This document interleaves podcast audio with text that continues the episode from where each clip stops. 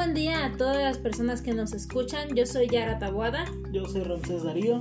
Y esto es Los, Ajolotes, Parlantes.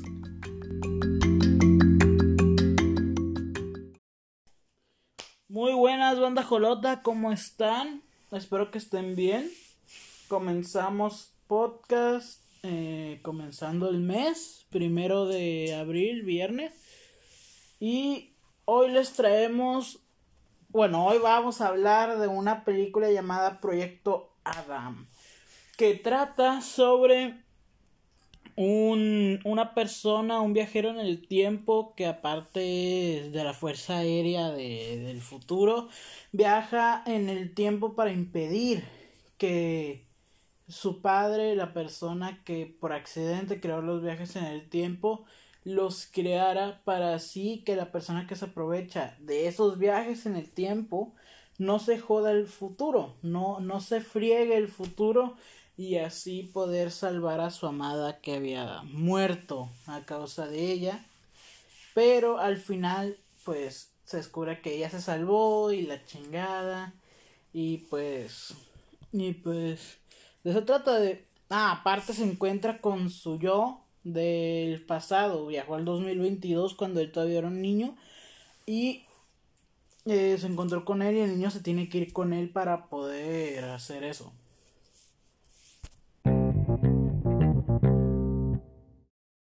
Yara, ¿tú qué opinas de la película? A mí me pareció interesante, pero quiero saber tu opinión. Pues se me hizo interesante, me gustó esta palomera. Yo no sé mucho de películas de acción ni películas de superhéroes. Se me hacen un poquito aburridas porque a mí a mí las escenas esas donde hay guerra y se pelean y así no no es que no me gusten, pero me aburren porque al final de cuentas siempre termina pasando lo mismo. Y me gustó, me gustó cómo cómo se llevaban eh, el el protagonista del futuro y el del pas bueno, y el del presente, que era el niño. Me gustó que tocaran el tema de de respeto a la mamá, porque él de niño era muy grosero con su mamá, pero tenía que ver también con que su papá se había muerto y estaban en duelo. Y en general me parece buena, me gustó. Está bien. A mí me pareció muy interesante eh, cómo ponen eso del viaje en el tiempo, que dicen que hay cosas que no son como lo ponen las películas, como de que... Eh, eso de los viajes en el tiempo que se hacen diferentes líneas de tiempo, que ponen que no es así, que en realidad cuando tú cambias el pasado, tú regresas y te conectas en una máquina que te da tus recuerdos de la línea de tiempo que tú modificaste al hacer esas cosas. O sea, no haces una línea de tiempo como tal, o sea, destruyes una línea de tiempo para crear esa nueva línea de tiempo y los recuerdos te los traspasan a ti para que sepas qué pasó en tu vida. Y está interesante porque rompe muchos esquemas de, de lo que normalmente se pone en la ficción de lo que es el viaje en el tiempo. Y, y está muy padre ese concepto. Aparte de que el pinche morro le andaba preguntando de. de. voy a tener sexo. eh, eso me, me dio risa porque es como que conoces a tu futuro yo y en vez de preguntarle, oye, vamos a ser millonarios o, o qué va a pasar en el futuro, de qué me tengo que prevenir, es como de que voy a tener sexo. Sí, porque al final de cuentas es un puberto, pues no es un niño, es un muchacho de 12 años que pues ya, ya piensa en esas cosas.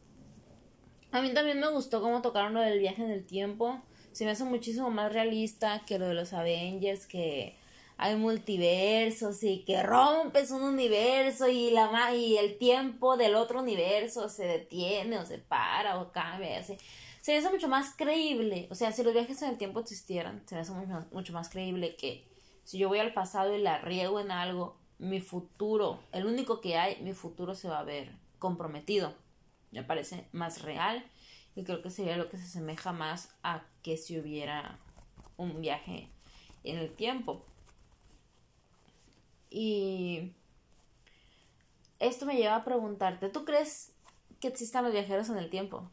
Mm, yo digo que sí podría existir porque hay muchas cosas que que no sé cómo a alguien se le ocurrió inventar un carro o cómo se le ocurrió combinar una cosa con otra para inventar el motor para un carro o cosas así que, que para el tiempo que estaban era futurista pero cómo se les ocurrió o sea, también, ¿cómo se les ocurrió un barco de metal gigante que pudiera flotar?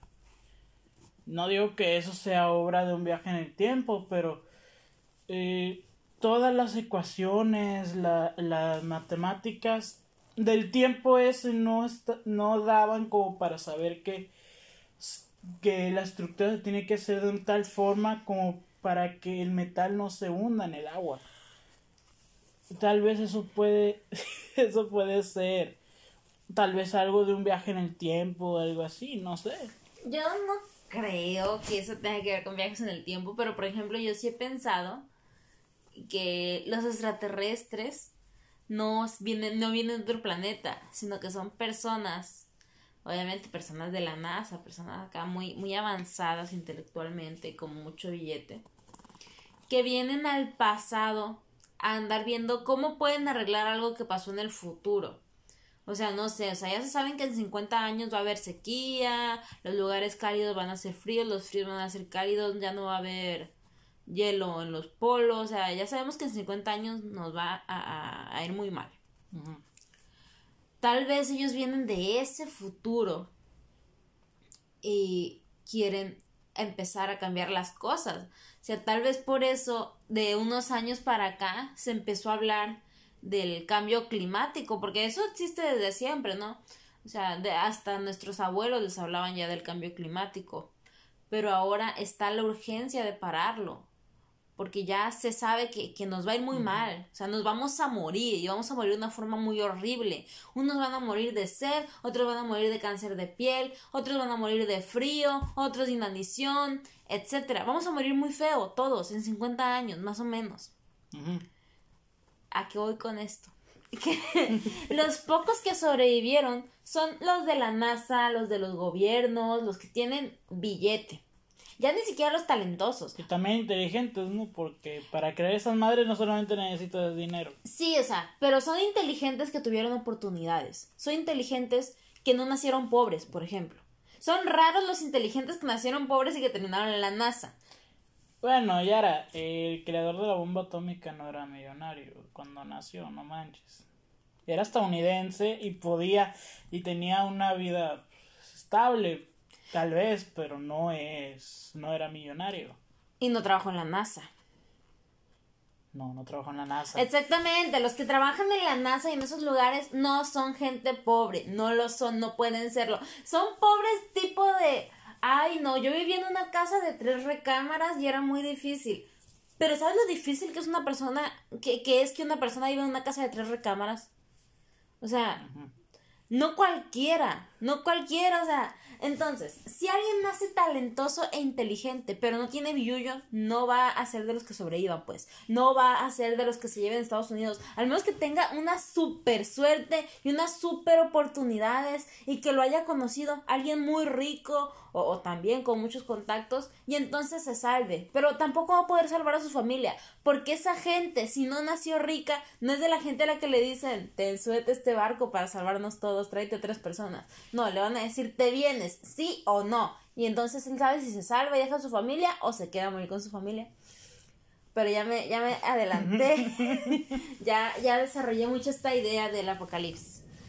¿A qué voy? Esa poca gente que sobrevivió que es la gente que se va a ir también a Marte y van a vivir allá, tal vez vienen porque se dan cuenta de que en otros planetas no hay tantos recursos. O sea, no, no, son planetas tan ricos en recursos como la Tierra. Y tienen que salvar los recursos que tenemos aquí para poder llevárselos. Pero se dan cuenta que en 100 años ya nos acabamos los recursos aquí. Ya no hay más que saquear.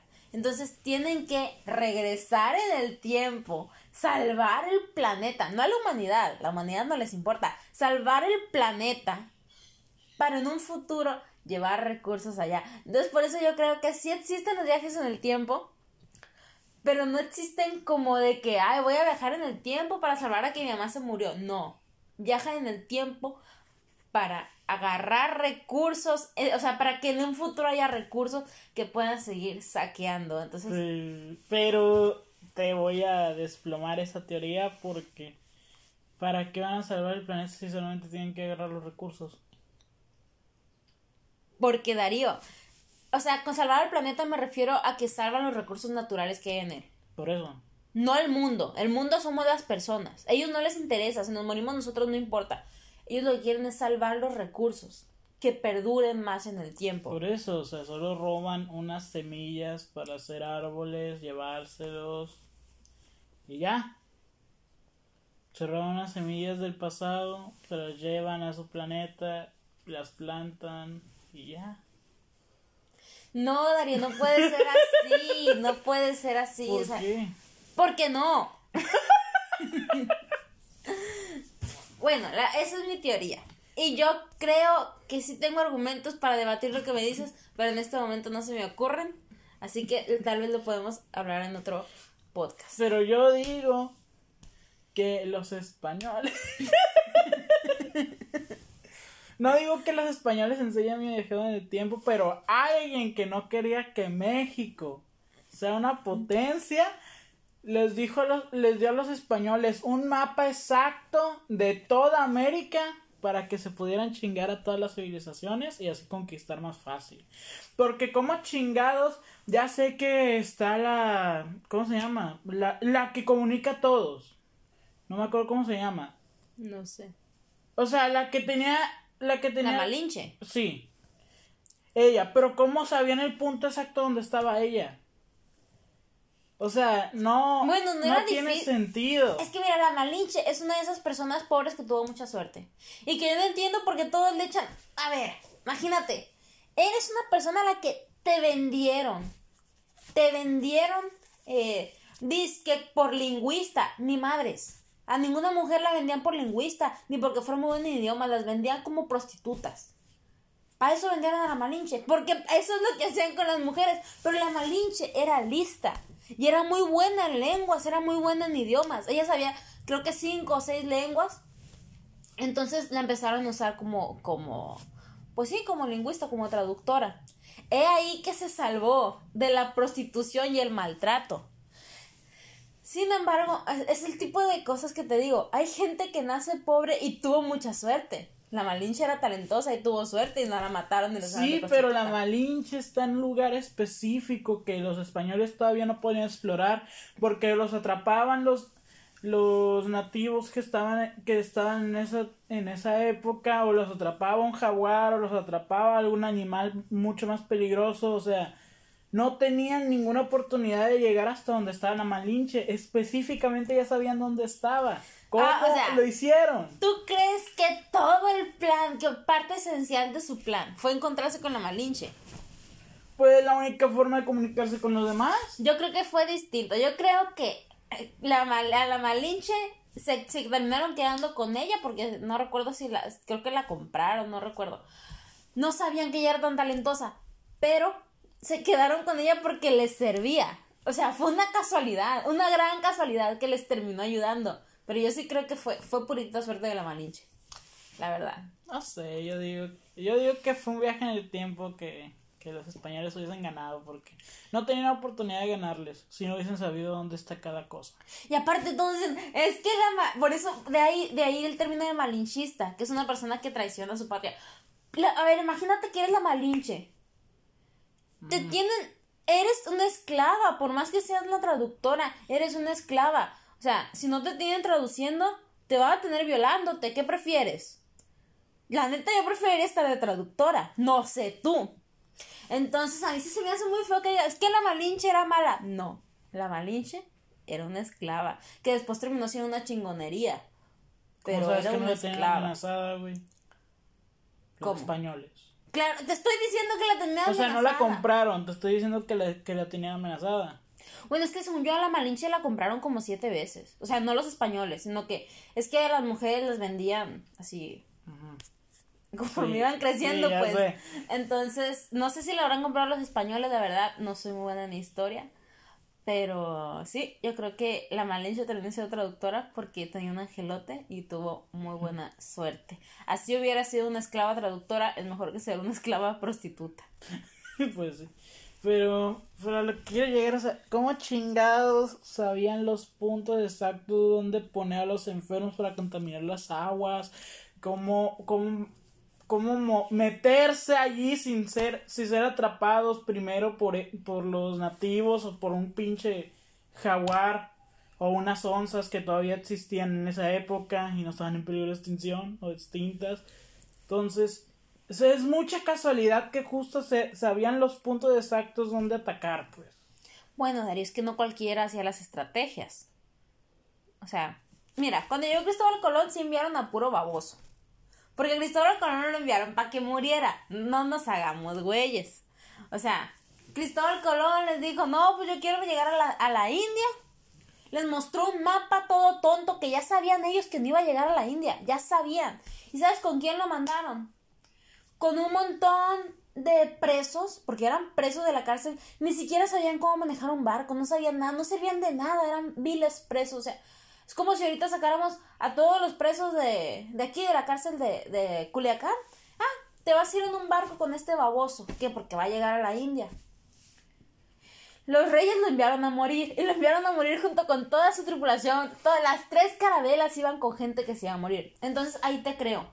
En ese momento, ellos no sabían, no, no tendrían tal vez una estratega para hacer todo lo que hicieron los españoles. Pero al darse cuenta de que llegaron y que habían recursos, entonces muchos años después mandan a Hernán Cortés, que Hernán Cortés no era cualquier baboso, y ya traía una estrategia hecha, ya sabía información de cómo eran los nativos. Yara, Cristóbal Colón no llegó vivo. Como que no llegó vivo. Cristóbal Colón murió ¿Cómo en que América, murió? pero no sabía que estaba en América. No supo. No, Claro que sí supo, Darío. no supo. O sea, él pensaba que era la India. Sí, Pero llegó vivo, pues. Yara llegó a la costa y allí se murió. Se murió, o sea, bajó del, bajó del barco y se murió. O sea, según yo, por lo que me contaron en la, en la escuela, pues Cristóbal Colón sí descubrió América, pero él no le puso el nombre porque murió antes de encontrarla. Mira qué cosa. O sea, no, nunca tocó piso y se murió. O sea, tocó América y se No murió. sé, yo sé que murió y, y descubrió América, pero, pero no, no estaba vivo para... Bueno, el punto es que Cristóbal Colón, muerto o no, no hubiera tenido la estrategia para hacer lo que tú De dices. todas ¿no? maneras, ¿cómo tuvieron el mapa para poder hacer la estrategia? Darío, porque ya habían venido, pues. Por eso, güey. Ya habían venido los... No sé, no sé quién hizo el mapa. El punto es que ya estaban aquí. O sea, ya habían venido, no, no era un territorio desconocido. Ya había chisme de cómo era el territorio, cómo eran los nativos y cómo los podían matar. Ay, Yara, le tuvieron miedo a unas... Los españoles le tenían miedo a unas estatuas gigantes que hicieron los mayas o los incas o no sé quiénes hicieron. Unas estatuas gigantes y ellos creyeron que eran gigantes de verdad los españoles. Bueno, también recordemos que los nativos le tenían miedo a los caballos. Ellos nunca habían visto caballos. Yara, creían que eran dioses. ¿Los caballos o las estatuas? No, los nativos creían que eran dioses, los españoles. Pues les dejaron la cancha más, la cancha limpia, pues. Pues ya que descubrieron que no eran dioses, ahí empezaron a defenderse. A eso, te ref- a eso me refiero. Pero bueno, ya nos extrañamos mucho. Esa es mi teoría: que los españoles, alguien, alguien, no digo que sea español, pero un hijo de la chingada, que no quería que México fuera potencia. Aunque mira, México, mira, van a decir muchas cosas, pero México, o sea, sí es, pues sí es potencia, ¿no? O sea, turísticamente, México es de los lugares turísticos más importantes del mundo. Aparte, por más que digan, es que Latinoamérica no quiere a México, es que odiamos a los mexicanos, no es cierto. No es cierto, o sea, somos lo más cool de Latinoamérica. No, no es cierto. O sea, sí está Machu Picchu y. Y, y, Perú. Buenos Aires, Medellín, Colombia. No sé, o sea, sí hay lugares muy emblemáticos de Latinoamérica. Pero es que en México tenemos muchos lugares emblemáticos que, o sea, si los sumamos todos, pues son un poquito más que los que tienen otros países. No solo Latinoamérica, para que no piensen que es algo contra Latinoamérica.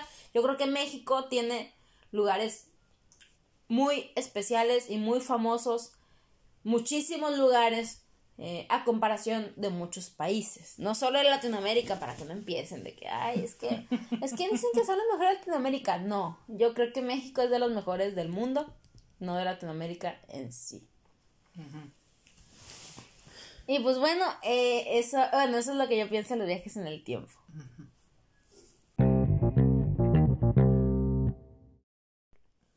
Ahora, para, para finalizar, Darío, ¿tú qué harías si pudieras viajar en el tiempo? ¿Qué haría si pudiera viajar en el tiempo? Hmm.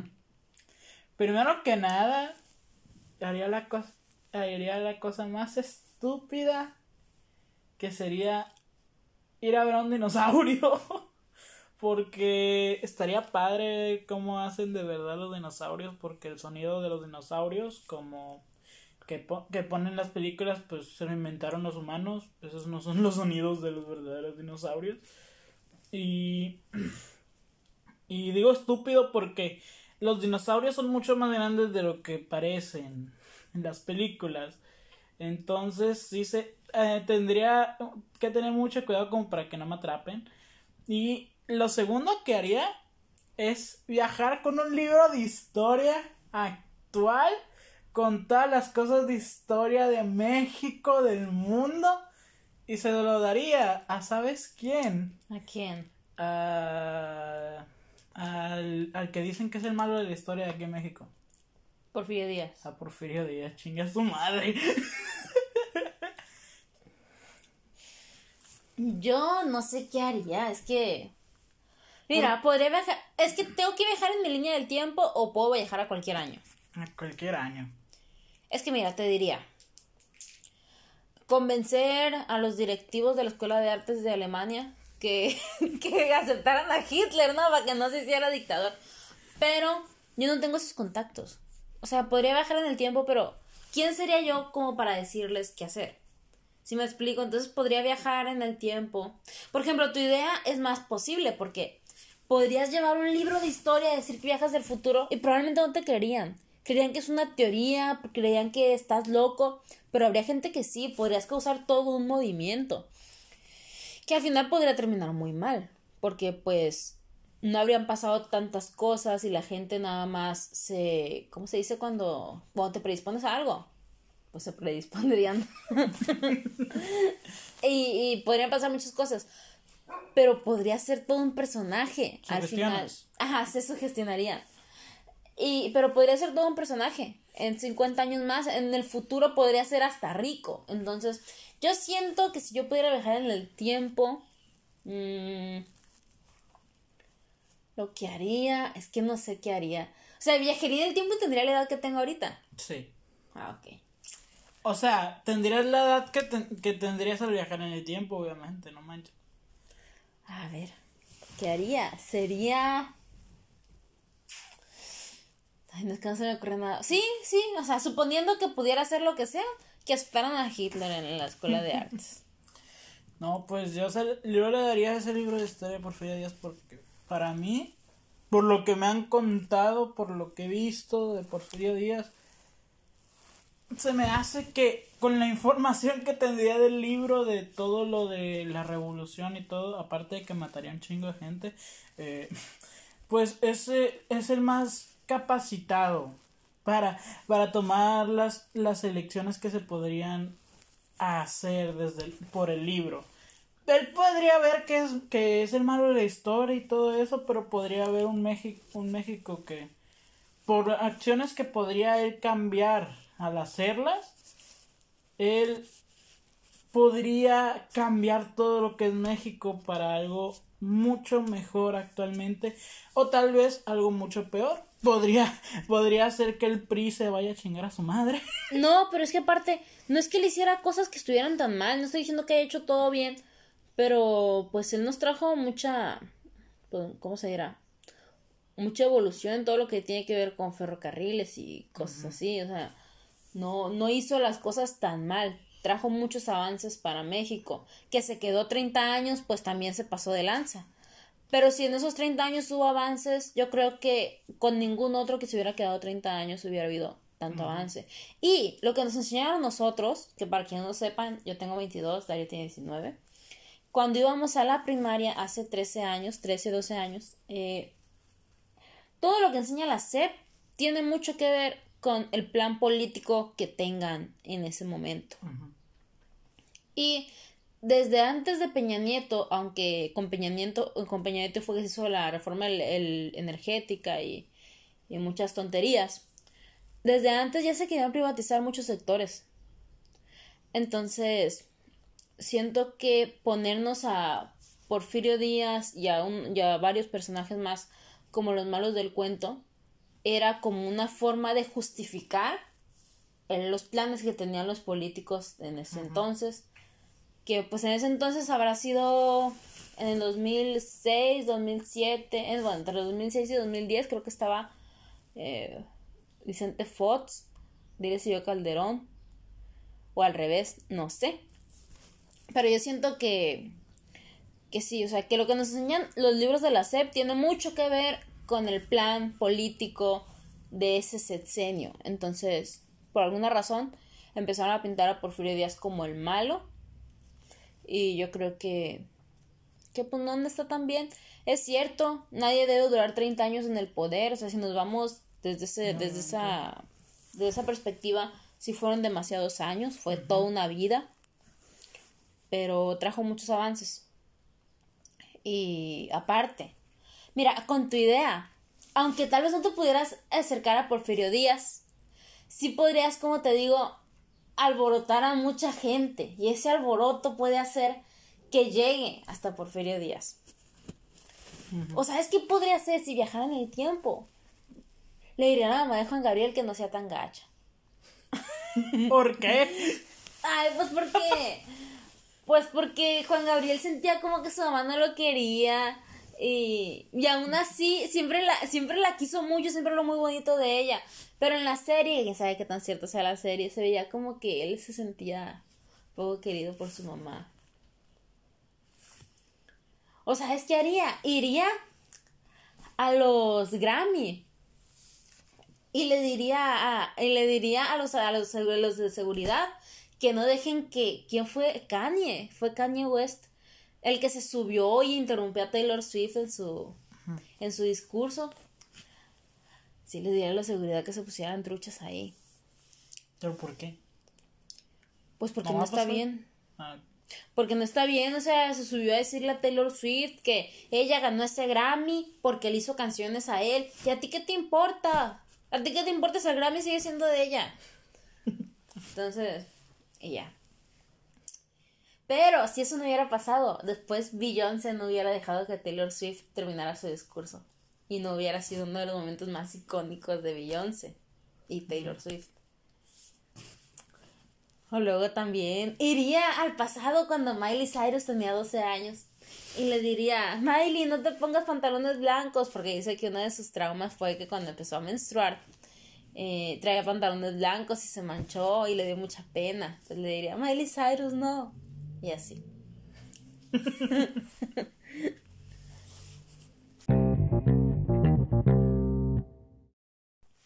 Bueno, banda Jolota, eso fue todo por el podcast de hoy. Esperamos que les haya gustado. Les invitamos a seguirnos en nuestras redes sociales. Yo soy Yara Tabuada. Yo soy Ramses Darío. Y esto fue Los, Ajolotes, Parlantes.